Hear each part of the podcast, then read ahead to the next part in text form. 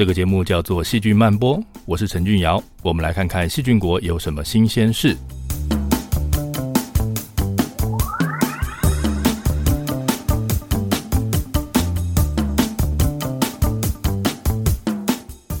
蜜蜂是重要的授粉者，是很多植物能不能结果跟繁殖后代的关键。最近几年，越来越多人开始关心蜜蜂的肠道细菌。今天就让我们也加入这个行列，来凑凑热闹。今天我们来看看蜜蜂为什么会有很简单的肠道菌相。蜜蜂肠子里的细菌到底在做什么？有的蜜蜂是育幼蜂，有的是采蜜蜂，它们肠子里的细菌会是一样的吗？希望你会喜欢今天的节目。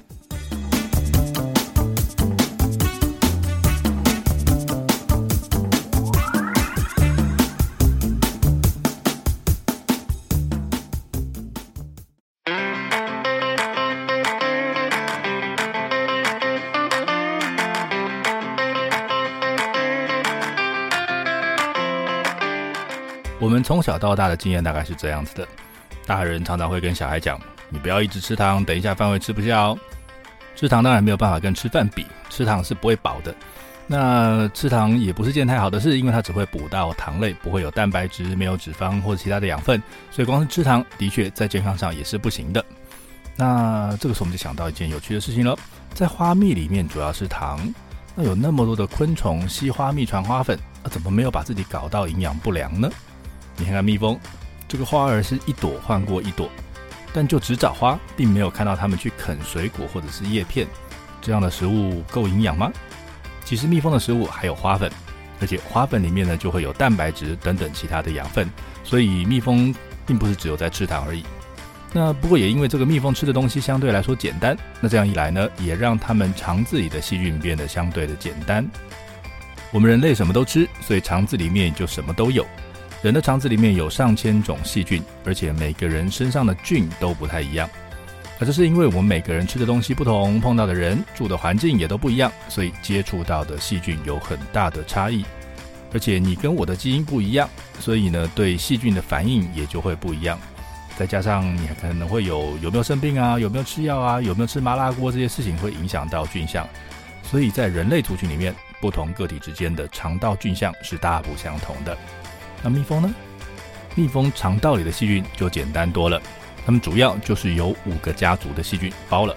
那主要就是五种细菌，是分别是这五大家族的代表。这种菌相也太简单了。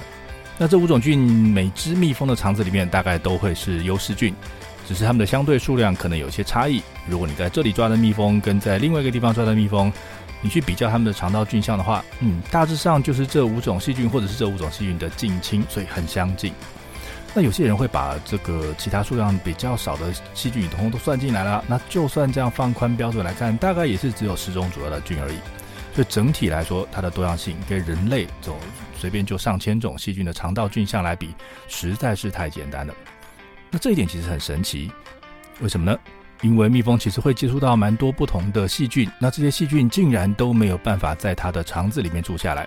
那这也显示，能住下来的这五种菌，在这肠道里面应该有它不可被替代的重要性。蜜蜂肠道里面的细菌的种类很固定，一方面呢是因为它们的食物很单纯。拿人类来看好了，人的肠子里面有一些细菌是你吃素的时候它会占优势，有些细菌是你吃肉的时候会占优势。那我们平常又吃菜又吃肉，所以呢这两群细菌呢都可以共存。那蜜蜂肠道里面，它因为吃的东西太单纯了，所以它能够提供的养分的种类就很有限，所以呢，它的细菌种类就会比较少一点。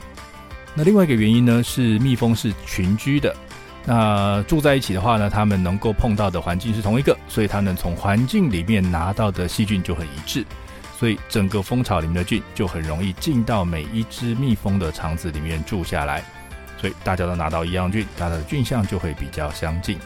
而且这些蜜蜂天天都跟同伴接触，你多多少少都会经由食物吃到巢里其他同伴的口水，那这样呢就会让同一巢的蜜蜂天天接收到相同的细菌。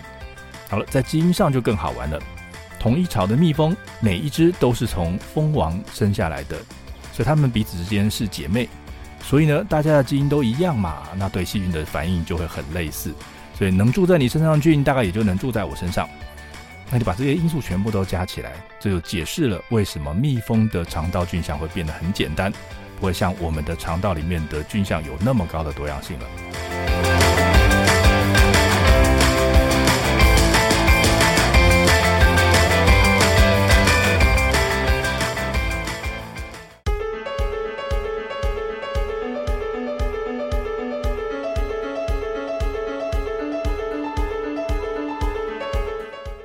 说，蜜蜂的肠道里面主要有五种细菌，那我们就来看看到底是谁住在这边，以及它们为什么可以住在这边。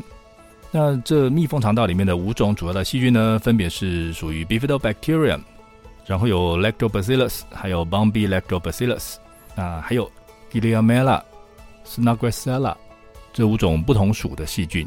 好了，不同属，所以表示它们的特性差蛮多的。好了，刚念了一堆的细菌的名字，你会觉得哎呦好难哦，这到底什么东西啊？没关系，我们不用很认真的记它，我只是要讲讲他们的故事，让你知道它为什么可以住在这边。这个世界上有那么多种细菌，那蜜蜂的肠子里面主要的就这五种，这件事真的很奇怪。难道别的细菌不会挤进来吗？那没有别的菌在这里出现，显然这里可能是个竞技场或者是地狱，只有身怀绝技的细菌才有办法住得下来。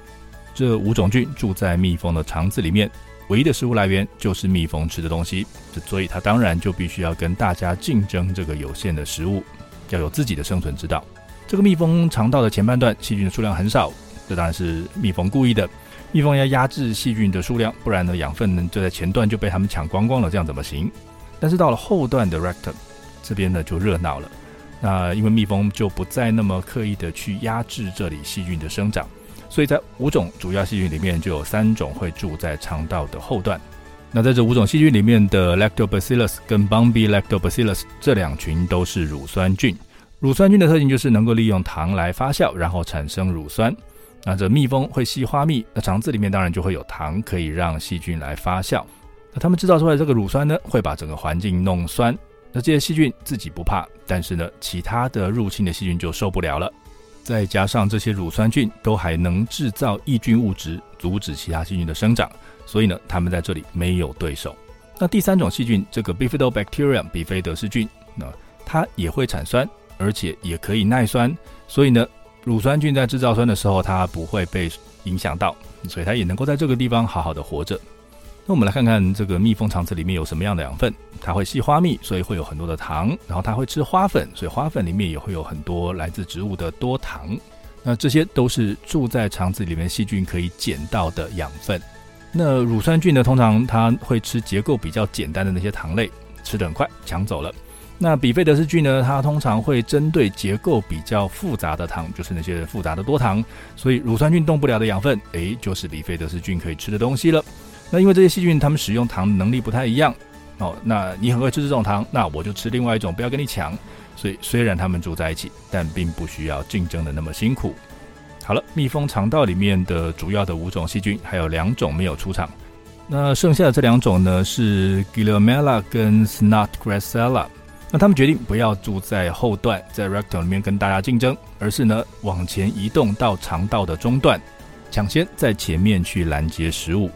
但是要留在肠道的前端，这个食物通过的时候呢，就会容易被食物带走。好，那这样最后它还是会被带到后面的酸性地狱，然后呢会被竞争掉。不过这两种细菌，它们有特殊的本领，它们可以形成生物膜，然后让自己粘在肠道中段的肠壁上。那这样子，它们就可以守在养分进来的地方，不用跟后面的细菌来竞争了。那在这两种菌里面呢，Gillenormella 它有酵素可以去分解花粉里面的 pectin，这是果胶质，所以它会抢先利用这个蜜蜂没有用掉的花粉。那从花粉里面得到这些糖类呢，在被它利用之后呢，就会转换成不同的有机酸。那这个有机酸丢出来之后呢，哟，被另外一群 Snodgrassella 来利用。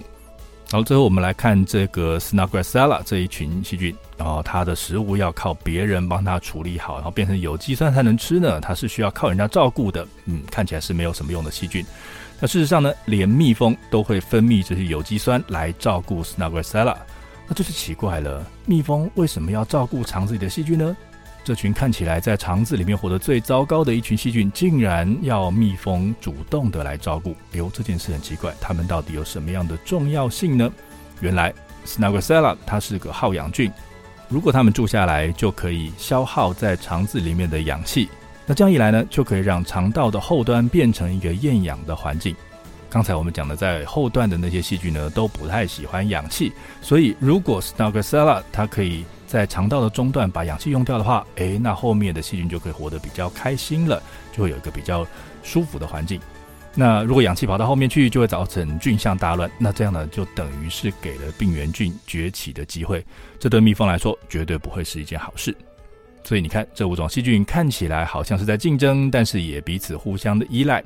在这个只有五种主要细菌的简单生态系里面，互助合作还是非常必要的。以上的资讯来自 Nature Review in Microbiology 在二零二三年的研究报告，以及这个 Nature Microbiology 在二零二四年的研究报告。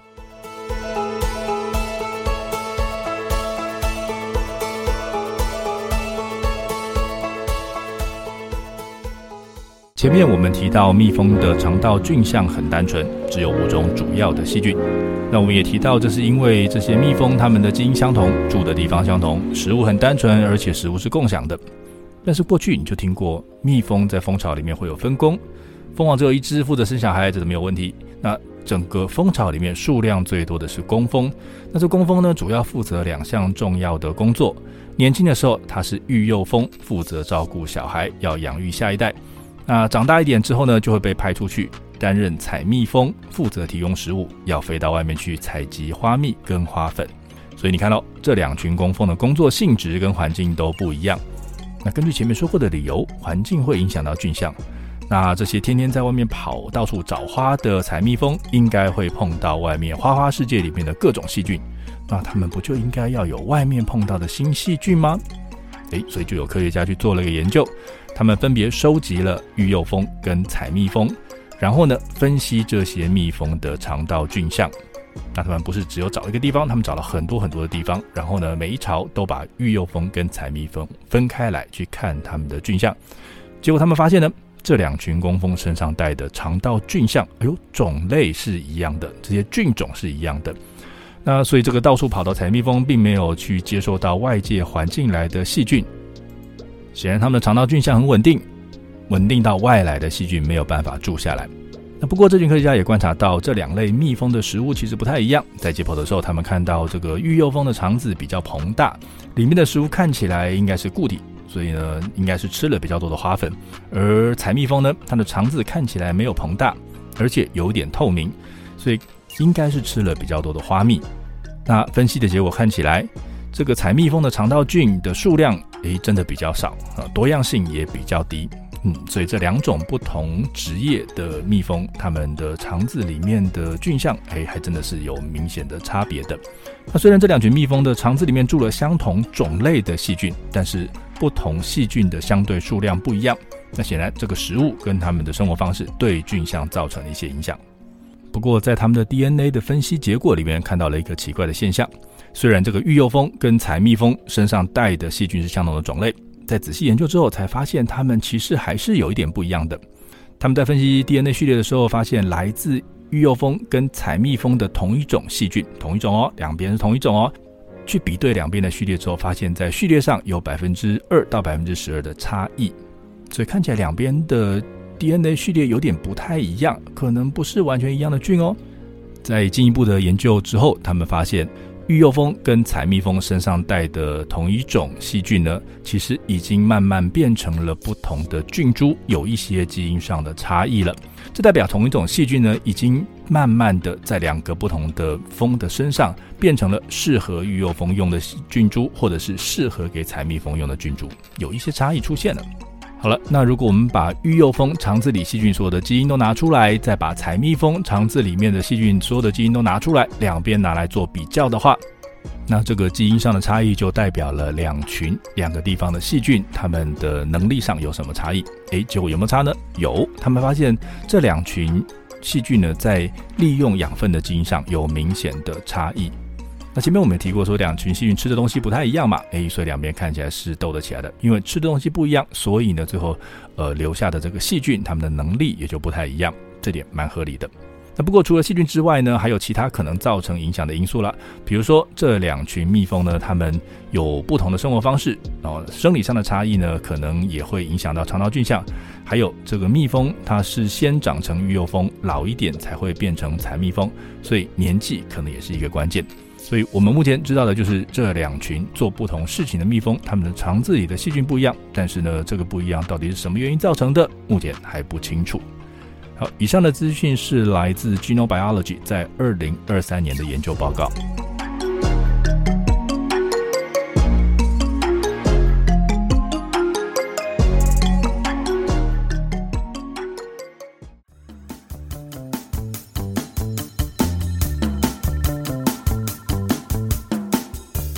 今天的节目要结束了。我们今天聊了蜜蜂肠子里细菌的种类不多，主要就只有五种细菌。这些细菌有三种会产酸耐酸的细菌，它们可以占据肠道的后段。那另外两种呢，没有办法耐酸，就把自己粘在肠道的中段，不要跟后面的三个一起打。所以呢，这五种细菌就可以相安无事。